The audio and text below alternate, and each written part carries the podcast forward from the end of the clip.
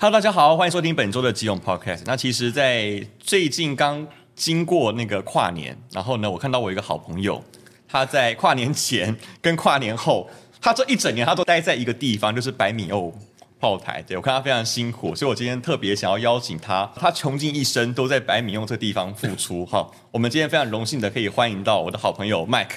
大家好，我是基隆卡米诺的 Mike。 你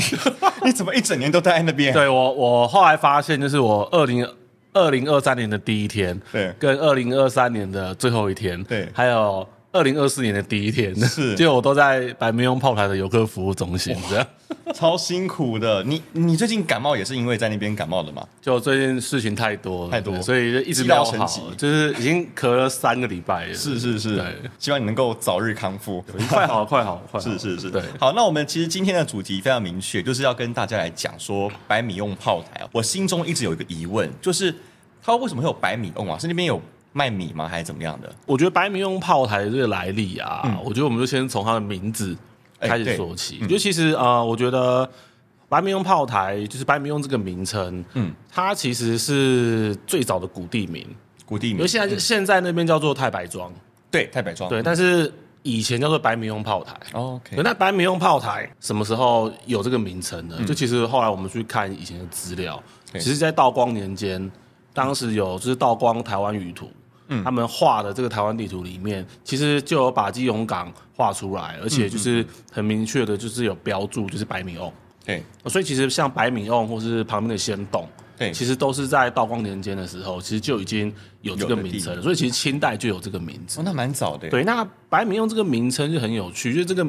名字听起来很具象，对啊，是就不是是有有有有有个米泵对不对？哦对，有米又有瓮。对那其实这个白米用的名字，它就是源自于一个传说故事。那这个传说故事其实以前那个地方，它其实是呃有一个洞。有一个洞，那那个洞它就是会流白米下来，那那个米就是刚好就是可能就是会刚好就是装满一个瓮的这个就是大小这样子哦，所以其实后来这个地方被叫做白米瓮。哦等等等等，你你说的是它会源源不绝的生出百米，对，这个意思这个就是传说嘛。哇塞，对那就是那不就是聚宝盆的故事？对对对。但是你知道吗？就是这种故事一定会有一个就是结果，你不可能一直到现在，对不嗯对？对。所以其实这个这种故事，它就是最后都会有一个贪心的人，对然后呢，他就这个洞凿开，嗯因为他希望可以留更多的米。对对，然后呢，米就没有再流出来了，所以这个变成传说故事了，嗯是对，是你就没有办法去考证了。就是基隆版的聚宝盆，对故那事就发生在白米欧。其实也有人做一些研究，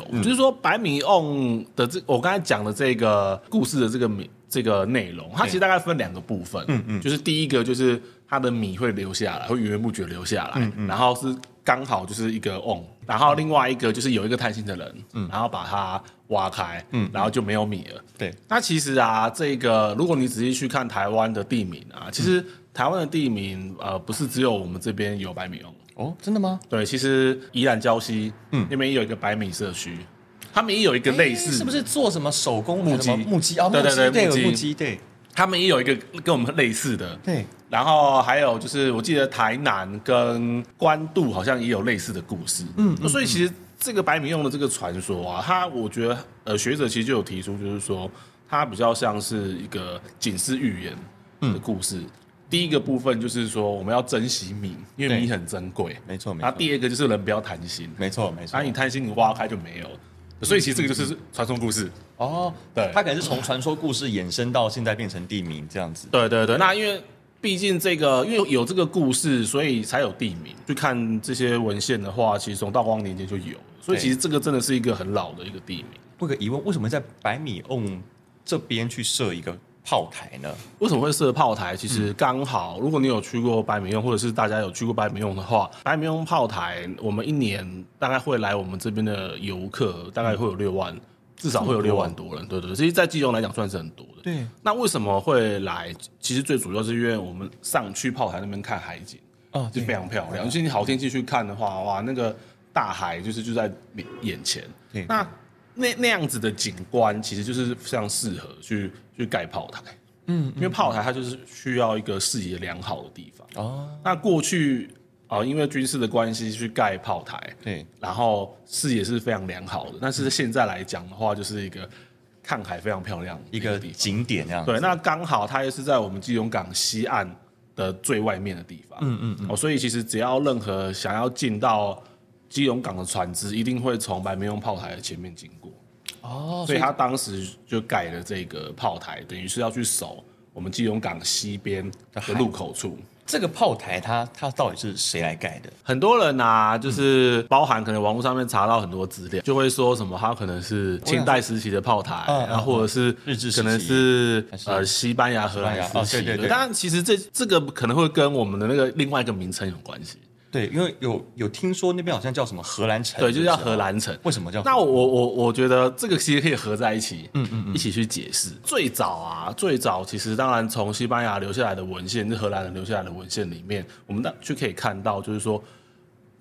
仪式就是在这个地图上面的文献里面啊，文献里面曾经有提到说，西班牙跟荷兰人大概在我们白米用附近，可能有盖一个小型的军事的一要个塞那，种可能是一个岗哨。这个岗哨可能很小，它可能不是一个，就是它不会像圣萨瓦多城这么大，它不会是那么大，它可能是一个小小的一个岗哨。对，但是这件事情其实呃，就只有在那个文献里面被提到过，有名字有出现，但是它其实我们从来都没有在不管是清代或者是呃法军来的时候，我们都没有看过有这样子的记录，对，所以其实文献里面都没有提到。嗯，那所以其实这个很有可能它就是就是一个被记连接在一起被连接在一起，文字记载，但是我们实际上根本就没有发现这些东西，而且它其实很小。它是不不可能被称为城，它可能就只是一个据点，可能连炮台都没有。很多人网络上面，或者是其实我们游客中心最常遇到的问题，他就会说嗯什么：“哎、那那个我们这个是不是清朝盖的啊，或者对啊是以对前啊就盖了。嗯，那其实呃，我要跟大家报告一下，就是说，其实我们从就是以前的文献，或者是以前留下来的地图，我们去做过也有做了一些就是调查。很好玩的是啊，就是说，如果你去这个看以前留下来的地图啊，比如说。侵法战争，侵法战争因为在基隆打仗的关系，所以当时法军他留下了非常多、非常详细的书面的资料，还有地图，所以其实他就有在这个和平岛上面就是圣萨瓦多城的那个位置标注旧的城堡，对就是旧的堡垒的一个一个地方，这样子对，哦，嗯它有标，它有标记出来哦，而且它都有写出来，就是说哦，这个是以前可能是以前的人留下来的，嗯嗯，就是白米用这边是没有标下任何东西的，而且当时他们其实法军他们也有把清代时期炮台的部署也都画得很清楚，哪边有炮台，哪边没有，嗯对所以其实白米用那边完全是空白的，哦对，所以其实就是当时是没有留下清代时期是没有是没有被记任何东西的。再来，其实就是日本人，日本人他们来的来了时候之后，他们开始因为要开始就是做因为做殖民的准备，所以他们开始做国土测量。嗯，所以其实不管是台湾哪个地方，尤其是基隆。他们就做了非常详细的测量，也一样。他们在圣萨瓦多城那个地方，他们是有做记录，可是他们在我们的白明炮台那边，他们也没有去标记任何炮台遗址啊，或者是以前人留下来的东西啊，也没有，有些也没有。他们那边画，他们就是单纯的等高线，嗯嗯，对，没有标特别的东西。呃，我们在那个这这个这件事情又回到荷兰城，荷兰城这个名称啊，呃，我们其实有的时候我们可以去从这个名字的多老啊，我们可以去判断说，就是这个地这个地名它到底是不是。真的有这么这么老？比如说像我刚才有提到白米瓮，对我们从道光年间的地对图上面我们就清朝看的时到，候所以我们就知道说哦，它清朝就有。嗯嗯。可是荷兰城，你知道荷兰城这个名称，我没有特别去找这个名称啊。我们从清代的这个文献里面，然后法军提到的也没有，清代的也没有，对，日本时期的时候也没有。可是荷兰城这个名称大概什么时候开始出现的？就大概是呃，大概四五十年前才开始出现的名这称。么近，对，就是这个名字，这个名字很年轻。荷兰城这个名字很年轻。太神奇了吧？啊、我以前其实有听过一个说法，那当然也是这几年就是在太白庄跟社区是也比较熟识这样，嗯，那后来大概就知道，就是说他们比较战后的时候，就是比较早期住在这个太白庄那边的人，嗯，他们大部分是来自就是中国的河南跟湖南，是河南省跟湖南哦省，是是啊、我认为是一个很美丽的错误，是，白明用炮台啊，它其实在就是呃国军来之后，他们后来要塞地带废止了，所以国军就撤走了。嗯，那白明用炮台它其实后来也就变成了一个就是荒废的地方，然后后来也变成一个类似公园，对，就大家都会去。对对，嗯那所以它有一个城堡，一个城在这边。早期那边住的大部分人是河南人，对跟湖南人，对，你把河南跟湖南你念十次，懂了。河南，河南，河南，河南，河南，河南，河南。其实像我，我有荷点兰像我有点感冒啊，我对有点鼻音，我念这两个名称会念就就就很像是荷兰。我认为是荷兰城这个名字是两个不同的事情被被连接被在一连接起，在一起。哎对这很震惊哎。对，所以就是才会叫做这是荷兰城。但我觉得这是一个很很美丽的一个错误，对，因为我觉得大家。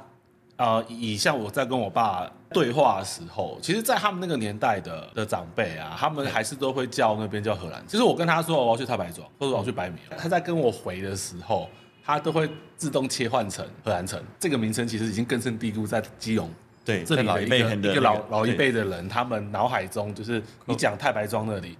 他们可能还不会马上反应过来，嗯可是你应该讲荷兰城，他就知道对，了。他就知道说啊，就是就是太白庄那个地方，哇，太神奇了！哇，你这你你这个推翻了很多大家的这个这个谣传欸呢。这个说法也还有一阵子了。嗯嗯，对对对，但是我后来也是跟就是问了社区，然后我自我们自己推论，大概也我们觉得也是这样，所以确实是没有关于荷兰的相关至少的史我料嗯们没有看到明确的记录，而且就是你很难，如果是有城这个概念的话，你很难没有被发现。确实对，就是因为我们从清代的文献、跟日本的文献，还有法军，嗯嗯，这三个国家的去看的话，就是就是根对本就没有啊，有这一么定会这么大的军事建筑，理对论上一定要一被定会被标在上面，但是它其实都没有，啊，文字也都没有提。对可是你说像圣萨瓦多城那个，其实在过去的文献里面其实都被提到。嗯嗯所以我觉得就是以前的人他们都没有去提到这一个，一个有可能是因为它太小了，它小到毁坏了，也没有人去没有人去注意到。嗯再来就是它其实是不存在的。对所以其实不管就是它有没有存在，就是它就算存在，它也可能是一个小小的一个卫少国，为什么？对对，它对嗯也没有不会被称为是城的这个概念。太令我吃惊了。 对，那炮台的部分，它大概是在什么样的时期去建立的呢？它其实是在一九零二年就盖好了，一九零二，所以其实也那100日日治时期所以啊，它是在日日治时时期。我认为啊，其实，在看炮台这件事情的话，我觉得不要只去看单单一的炮台，嗯，我觉得应该要去看这个炮台的这个部署。对那比如说同一个时期，就是呃一九零二年盖好的白明用炮台，对，嗯、但是其实同一个时期总共盖了十座炮台。这么多。你说在在基隆地区就盖对，了就是在我们基隆这边就盖十柱。那为什么会盖呢？就是为因为日俄战争的关系。而好有趣的是，日俄战争是一九零四年的时候开打。就要在准备了。对，其实他其实在准备了，对他嗯在在他酝在酿战酝战酿争的情在绪打之前，他们就已经开始去做这些海防。除了我们这里有这个炮台之外啊，那炮台它其实是单个的军事设施，对，那它的网，如果你在用更大的角度去看炮台的话，它其实属于要塞嗯的一部分，所以我们有基隆要塞。对对对，那当时就是为了预防这个日俄战争可能会带来的一些问题，嗯嗯，所以其实日本他们当时在日本本岛，嗯嗯之外啊，其实台湾也有三个要塞，就是基隆要塞对，然后高雄要塞跟澎湖要塞，嗯嗯，所以其实我觉得去看军事这些事情的话，我觉得用要塞的角度去看，其实会更全面、更有趣。为什么呢？因为如果啊你只是看单个炮台的话，你只会觉得、嗯、这是一个很漂亮拍照打卡的很地方雄。伟，啊然后很怎么样？对对对对对。可是如果你用要塞角度去看的话，这个炮台它一定有一个原因会被盖在这边，嗯，所以它是这十座炮台的其中一个。对那再来就是谁要去指挥对啊对，谁要去指挥那个炮台，嗯，所以一定会有就是上面的司令部，再来就是阿兵哥要在哪边，所以我们有重炮兵大队，就是在我们的光华国宅那个哦真的位置，吗？哎，那对是我家哎，对，就是光华国宅那边以前叫早期叫陆军铺，哦这样子哦，对，那你可以去问问看长辈，就是哦哦以前在陆军铺时候的那个样貌长什么样子，嗯对，那那个那个其实就是呃以前重机动重炮兵大队，嗯他们士兵会在那边做训练的一个你说的是日本军人的事对对对对对。那战后的时候，国军也有在那边使用。对，那再来就是有军人，那如果一定要有军医院，对不对？。对，所以其实重炮兵大队旁边就有一个医院，就是卫戍医院。这样啊子，卫戍医院这很有趣，就是说，哎，以前你是念哪边的？我是念二信高中，啊，小学。小学是建德。我你你有我朋友念成功吗？哎成功国小。成功馆有呃有有有有你有你有没有？我因为我念成我念成国中，所以很多同学是那很从远啊国小对嗯上来的，然后他们都会讲说，就是我们学校很会闹鬼，就成功国小。真的假的？那边闹鬼啊！然后他们就讲说，就是为什么会闹鬼？哎，他你说这因我我为以好像有前说过，呃就应该有听过有人因为我觉得成功国小毕业的有人人说他晚上散步的时候看到无头鬼，就是就是很多 我遇到很多成功国小毕业的人有都说什么他们学校都会闹鬼这样你。这么讲，我就然后他们就因为他们就讲说以前学校是医院，那边以前是就是因为中中华兵大队旁边的一个军医院，其实那个医院就小小的一个啦。嗯嗯，对啊，我我认为这个应该是 就是穿凿附会可能比较多，或自己吓自己这样。了解了解，哇，好神奇哦！所以以除了那个炮台有十座，对然后再来重炮兵大队，然后再来就是有医院，嗯，然后有司令部，那一定也要有呃军官要住的地方啊，所以就有宿舍，就有宿舍群。对对，那再来就是弹药库，嗯嗯，然后粮食仓库，嗯嗯，然后所以就会有其他的设施。所以其实如果我认我认为要去发展基隆的这种军事的主题的话，不能只是单纯只是看炮台，炮台只是其中一个指向。对其实你用完整的角度去看的话，其实基隆光军事主题这件事情，就是就特别有趣，因为我们从清代时期就有炮台，嗯嗯，清代然后日治初期，然后在后期还有一些新的炮台。对，所以其实整个基隆炮台从呃曾经存在，然后消失，跟现在的加一加，可能就都都还有个二十，都有个大概二十个左右。哇，这么多对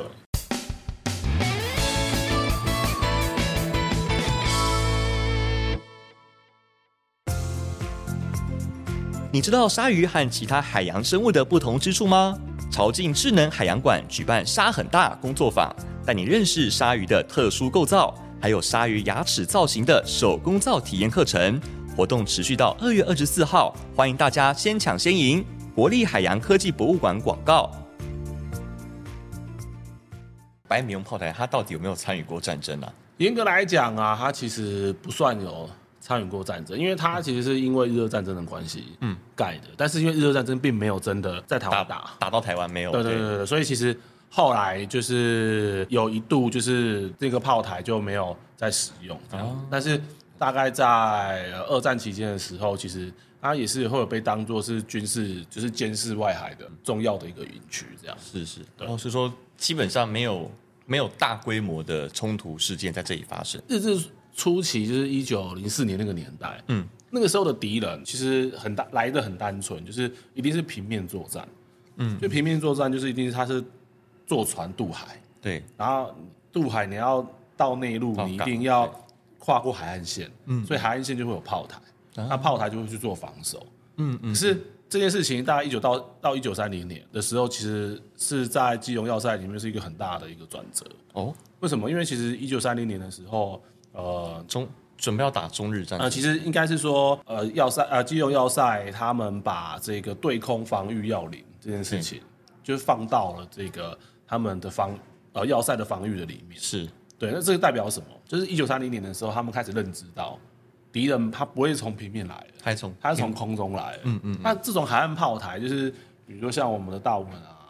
然后杠子寮啊，就是百米用这些炮台，或者是清代的这些炮台，嗯，它就是海岸炮台，它就是呃大炮对着海上面的船舰打，啊它并不是去防守空中的。所以，所以其实那个整个防御的那个概念，其实就都已经不一样了。哦，所以整个整个战略的思维就已经改变了。现代化战争当中，它可能还要有一些军事的掩体什么之类的、对啊要去做防卫，对啊但是它这些是比较裸露在野是外那个，年代嘛，因为那个年代也没有想象得到敌人会从天上上来中。来，对啊，对。白米龙炮台，它在历史上面对于当地啊，或是周遭附近的这些社区的发展，会有什么样的影响呢？其实我觉得白明用炮台，它到后期的时候，它就是我我觉得中山区的人非常重要的，比如说夏天傍晚，嗯，散步打篮球，打对吧、啊打篮球休息的一个地，看海约嗯会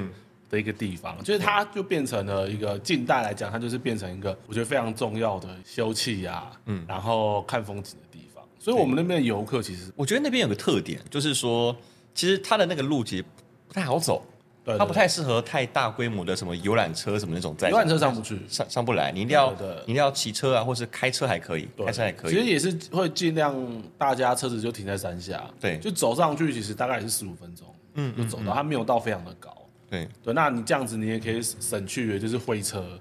啊，对对对，因为对那会车的路问题那个路太小，但我觉对得对对它会设在那边，其实也是因为它的路不太好上去，就是可能就是一个比较好防守的点啊，你可能其在实战略上最早期的时候的那个白明用白明用炮台的主要的出入口，它其实并不是山现在下这这个条路，哦，真的哦，呃，它其实是往斜对发电厂里。嗯嗯嗯，哦是哦，那边可以过来哦。对，其实它是可以从那边过去的，但它后来路路就开辟了嘛。对哦对，对但是呃，早期开的路就比较小条。是对，那边其实晚上的时候非常漂亮，你就是到那边去看那个海，然嗯后你的左手边就会是那个三只大烟囱，对，嗯然后那海就很很平静，然后你会看到远处的灯火这样子，对就斜着渔发船电怎么厂做对，很而且漂我亮我们那边也可以看得到九份，哦，看九对，份就是你可以是，看到晚上的时候九份那边灯就是亮的，对，就刚好刚好在一个山的山的中间很这像样很像幽浮这样。是。那你今天是不是有有帮我们带一些好东哦西来？对，就是其实，当然我们我们这边对没有太多直接跟白明用炮台有相关嗯的，但是我们因为毕竟其实也是蛮喜欢就是军事主题的，对，那我们这边有一个有一个比较特别的，就是这一份古地图，这一份资料，嗯，这个它其实严格来讲，它不算是地图，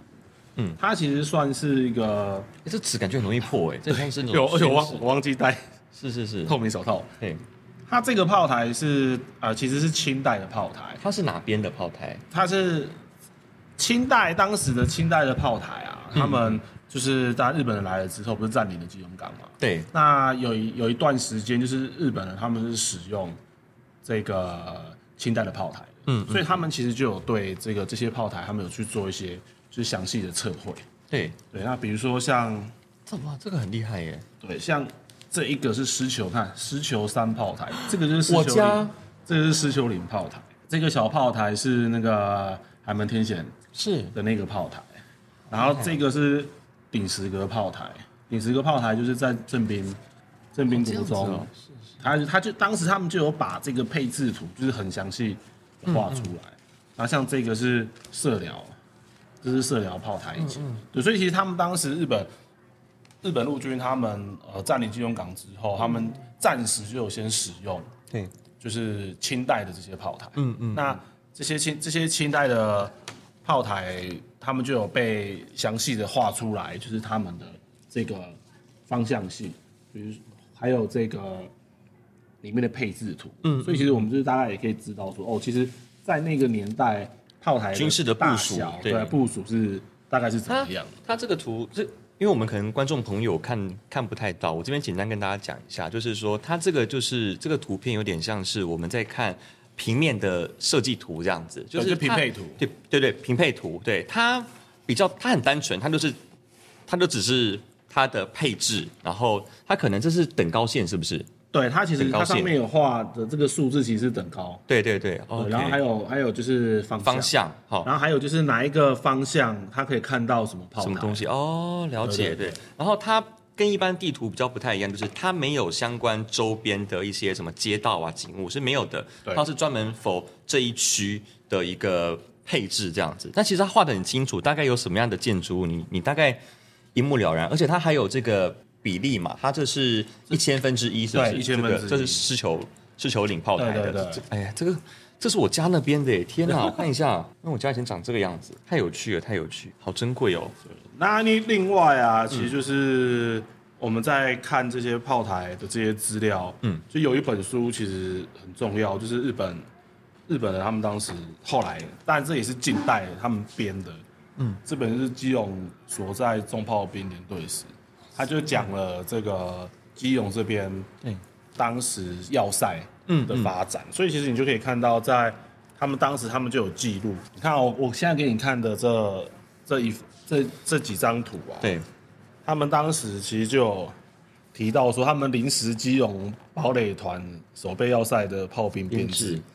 哦，其实你看多少人多少人他都有写，对，然后还有就是重点是还有那个炮台的名称，对，就是这就是这哎几是座，的对耶对耶，全部都有对啊哎，就是就是这几座，就是这几座炮台。哇哇，对，所以其实我们我们也是呃，所以嗯，也花了很多时间，就是去你们真的很认真找这哎些，你们团队真的很就强，去找嗯嗯去找这些资料，像他们当时其实就有把就是这些炮台的位置都全部标有出来都有画出来这样。这就比较这就比较大范围，对，像这个这个是比较大方。 像是我们在玩那个《世纪帝国》，你你那个时候已经去你的地图已经全部走完了，你可以看到每世每界个迷雾已炮经打台开了对对对对对，没错没错，这这个就是当时的一些等高，所以它这里面资料其实就还蛮多的，它就大概有写到这个呃二战二战期间嗯的一些资料。他他这边有大概写到说他的人员编制嘛，就是如果说是狮球岭炮台，他大概有多少个人去？他这边没有面对嗯特别去写，因为他这个其实就是这是一它个其实这个就是匹配匹匹配配，就是匹配图。对，那呃，他们在这个里面就是也就有提到，就是说每每个炮台它有有什么炮，双炮，哦，对，然后然后当时他们也有尽量就是把这个当时的人民都可以写写进去哦出来的话，他们也都有尽量写出来。调查的很详细。对，其实其实他们是后来在回顾军事的这个历史这一部嗯分。不过这这这其实不是只有这一本啊，因为其实他们也有把各个要塞都有去做这样子，这些军事的这个部署状态是怎么样。是所以其实这是我觉得是还蛮珍蛮重贵的要欸、蛮重要一本书。确实确实，我我我太惊讶，你这样会带来，是不是这个是你从日本那边找到的书？这本比较有趣，就是那时候我找在日本找到这本书，然后你怎么知道他的？上网查到的。嗯，那因为这本其实不算不算是古书啦，因为这个就是近现代出出版版的。嗯，但是但是那时候是我请一个啊、呃日本的朋友先帮我买，嗯，然后就还蛮感动的，就是他买了之后，然后我就在说，那我这样我钱要怎么给他？然后因为那时候就我就跟他说，我可能隔隔年我会去日本，嗯，然然后后我跟他拿，再去我再去跟他拿这样。对，然后后来他就是直接就寄给我，嗯，然后我钱是隔年， 我隔年钱才给他，这哦样是是是我想说嘛，我如果没有来日本的话，你怎么拿钱？对对哇，对，所以也是也是还蛮感动。好朋友，那对，那因为其实我们我们这边都一直有在收一些这个呃跟军事有相关的一些资料，对，对，就是一些太强了，一些日清战争都有，哦，这对这个就是日本跟那个清朝那个在打仗的时候他们的一些宣传，嗯嗯，对他们国内的一些我。可以直接翻吗？还可以是，这个可以啊，这个这个这里面的都还可以。啊它里面有一张照片是比较特别，嗯，就是大家大家其实讲到大炮嘛，就尤其是来到白明炮台，一定会开会开这什么炮这样子。对，那这个其实很有趣，这个人，这感觉像像是个外国人哦。对他是个外国人，啊他这张照片我有放在我们邮这个是邮票吗？这个不是邮票，这个其实有点类似是那个火柴盒的那个对。那这个人是谁啊？嗯，其实我们我们有把这张照片放在游客中心。对，那我们也是，因为我们毕竟整个白明炮台，它其实就是是日本人盖的，可对是为什么会有一个外国人？对啊，对啊，为什么？他叫做就是威廉乔治阿姆斯壮。阿姆斯壮，哇，阿姆斯壮啊，这个阿姆斯壮不是登陆月球 的那个那个年代差很对嗯多。这个是谁呢？就是放啊、放以前放在我们这个白明用炮台的炮，它的这个名称就是阿姆斯特朗炮哦，就阿姆就是阿姆斯特朗，其实就是阿姆斯壮的音译。嗯嗯嗯，对，那这个人就是他发明的阿姆斯特朗炮是的那个工程师，哦对，就是他。大炮的发明人。对对，那阿姆斯特朗炮，如果你想要看跟这个白眉翁炮台同行对，的大炮的话，去哪就边是去义政公园，哦，中正公园上面的那个呃，义义政公园、放了中正很多公园那边嗯的、那边有一门就是同款的，对，是同款的同款的大炮，嗯嗯嗯，呃，就是就是阿姆斯特朗，我我可以看一下吗？我看，哦，这这个这炮好大哦就，是有外国人。这炮比我们现在的炮大很多。其实，哎，这真的很大哎！我刚刚看到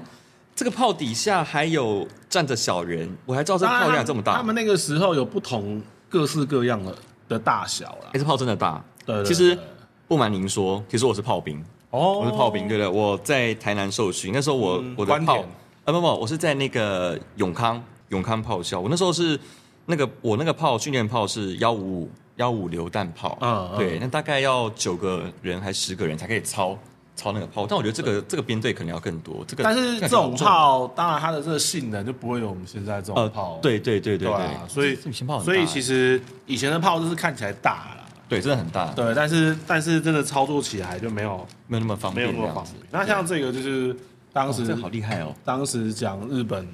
跟清朝的，好，我现在手上拿的是日清战争实际大元帅陛下玉环，然后什么，应该是要用日本发音讲会比较正确的。 那好厉害哦，你能够收集到这些东西，真的很强哎。就是运，就是有时候我觉得就是缘分这样。嗯明智，这要从右边往左边。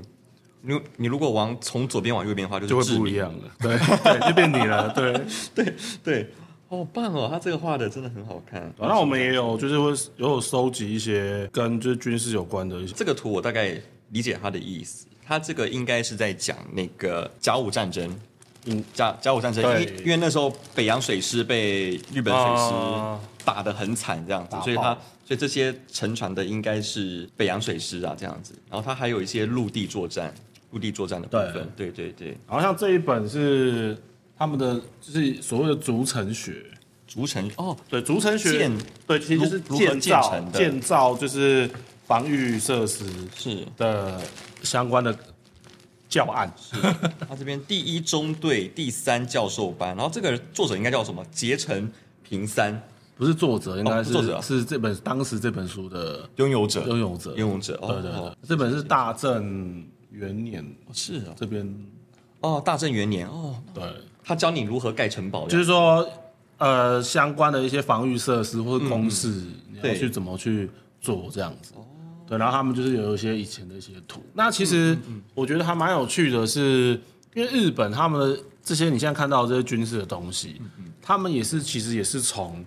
这个也他们也是去西跟方吧嗯西方来的，他们是欧洲学，因为他们那个时候经过了那个明治维新啊明治维新的时对候，他们派去派派很多人去欧洲学。呃，他日本他们当时其实是跟法国去学的。哦这样子，对，所以其实其实有点有趣的是，我后来去查了一下法国的他们的那个炮台的那个建设哦，嗯，其实呃，我觉得还蛮好玩的，就是其实，在欧洲他们大概十六、十七世纪的时候，他们其实那个时候他们盖城堡的形式是差不多哦，比如说那个时候就是类似像我们圣萨瓦多城，就是四个菱角，对，哦或者是五个菱角，或者六个菱角，嗯，那就是看大小啊、哦。所以其实他们当时其实境内都有就是类似的这个城堡，那像我们也有圣塔瓦罗城。对对对对，那后来随着他们军事发展的时候，其实法法国他们当然开始就是有现代化的这个军事的设施。嗯嗯。那后来我看了，就是他们当时呃十九世纪初期他们留下来的那个炮台的照片，对，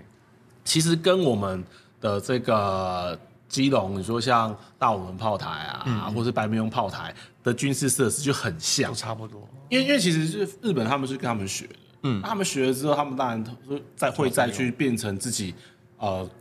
他们自己的想法，或再去做一些改变。所以其实啊、就是一个系出同源，嗯嗯，就其实我觉得一个很好玩的一个想我自己的一个概念，就是我们现在后来的这些白明用炮台啊，或者说或者是杠子寮，或者是大五轮炮台对，他们的祖先其实就是圣萨瓦多城的那个那那一那个年代的这些炮台，只是说中间的很多演进的部分是在欧洲。那我们我们可能就是是在一个是十七世纪留下来的，跟我们二十世纪初期留下来的，但实际上中间的那个演化、军事演化那个发展其实是同源的。哦，对对对，我是觉得用这个角度去看的话，都还蛮有趣的。嗯嗯嗯，你不讲我还真的不知道，哎原原来这样，对你这么说，我突然发现好像他们在那个时候刚过来台湾，就就是我看。看一些影视作品，例对如说什么《一八九五》啊，又或者是《赛德克巴莱》，嗯嗯，对，他们那个时候接收台湾的时候，他们日本军队的那个军服，嗯，跟二战时候是不一样的哦、对他那时候还还不一样，你那不一个样感觉就他很欧，他很欧洲式的那种对样子，对就跟他们对帽子近代啊对，都比较高啊，什么什么之类的那种对用用色就跟二战是完全不同的，对，所以说他是他是效效仿西方的那个方向。那我们目前百米用炮台，它现在已经是我们基隆非常有名的一个观光景点嘛。嗯那它那我们附近还有怎么样的景点可以跟它一起来做串联呢？呃，我记得好像今天的新闻，嗯，应该是今天就是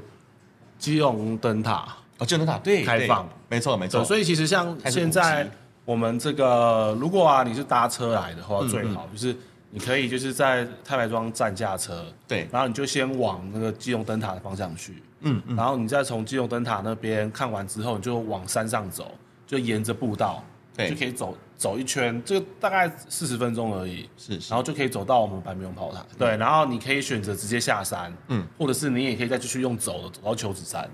求指上，对，嗯就是求求子山灯塔那边。嗯嗯对，那到那边的话，其实就会有呃仙洞对，仙洞岩跟佛手洞就可以去看。所以其实呃，我们西岸这边呢、至少都可以待超过半天。超过半对，这么就多。嗯哦是哎不要下雨的状况之下然，后你，然后你，呃，早上逛完了之后，你中午可以去下面去吃那个那个面这样子， 对对对，咖喱面，对咖喱面，沙茶对，就是的那种，附近也可以去吃，就沙茶咖喱炒面这样。对对对。所以其实现在基隆，我们西安这边可以看的东西也越来越 多。你过年的时候会在吗？我们过年也是会在，看是哪几天呢？对对对所对以对。所以你在那边的工作就主要是，如果说有游客来，你会帮忙导览。对啊，然后其实我觉得除了介绍炮台之外，我觉得也是、我们也会去推荐，就是说还可以去哪边看，嗯嗯，就是其他的观光景点。对，那我们也都很会推，就是说你来看了炮台的话，那你去看看一下幺三四零部，对，就是说我们希望这我们同一个主题要看一个，对对同一个主题之下的游客会更感兴趣，那他们也会去、去别的地方去看这样子。对耶，感觉基隆可以可以出一个那种就是军事主题军的事主，题我觉得对不要是不要只是说在一个 tour， focus 只是炮台，对，我觉得可能要从这个我们可能从基隆早期军事的这些故事里面开始琢琢磨。嗯，其实光基隆就可以讲很多东西把。它整个整个连起来这对样对子。对，那你我看你的照片里面，平常也是蛮多小朋友喜欢听你讲故事的。就是学 有有些学学生啊，就是学那个学校他们也会带来嗯对就是白面炮台这样。那我们其实也有做一些，就是可能让学生可以就是类似学习单之类的。哦，真的哦， 对对对对对，我觉得很多会问的就是为什么没有炮，哦，对耶，或者是、或或者是嗯啊嗯，白米用的那个洞在哪里？哦，对对对对对。然后还有就是哦，最常会问的就是这边怎么没有怎么没有卖东西吃？哎，对呀，为什么都没有？因为啊我们那边游客中心就是展示跟文化历史有相关，嗯嗯，对，我们那边就没有没有小卖部在对卖对什对么哦吃对因为空间也不够啊。那我们那边还蛮不大，那边也不大。但小朋友，我认为就是小朋友来白面用炮台，我们我们其实也不会跟他讲太多过于历史的东西，嗯因为我觉得以小朋友的那个年纪，他们来白面用炮台就是享受那个没就几是美景跟就是草皮，对可以对，嗯在那边奔跑。我觉得那个对他们来讲，其实这样就够了。那边环境很舒服对。啊，反正他们长大之后一定就是还会有机会再来，他们就可以知道去更更专业的这些历史一些故事。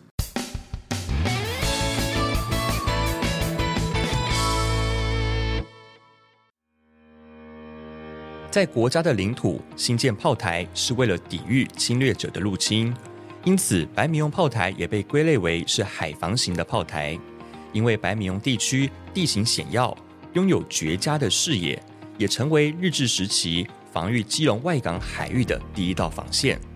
在一九五七年，白米用炮台正式的撤除军队，逐渐的从军事功能转为观光景点，供游客参观，并有在地文史团队进驻，向人们分享过往的历史，让这个场域解除了过往军事肃杀的气息，成为文史教育的开放空间，供人们醒思。如果您喜欢这集内容，欢迎订阅我们的节目，也请帮我们留言鼓励，将会是我们持续创作的动力。金融 Podcast，我们下期见，大家拜拜拜拜。拜拜拜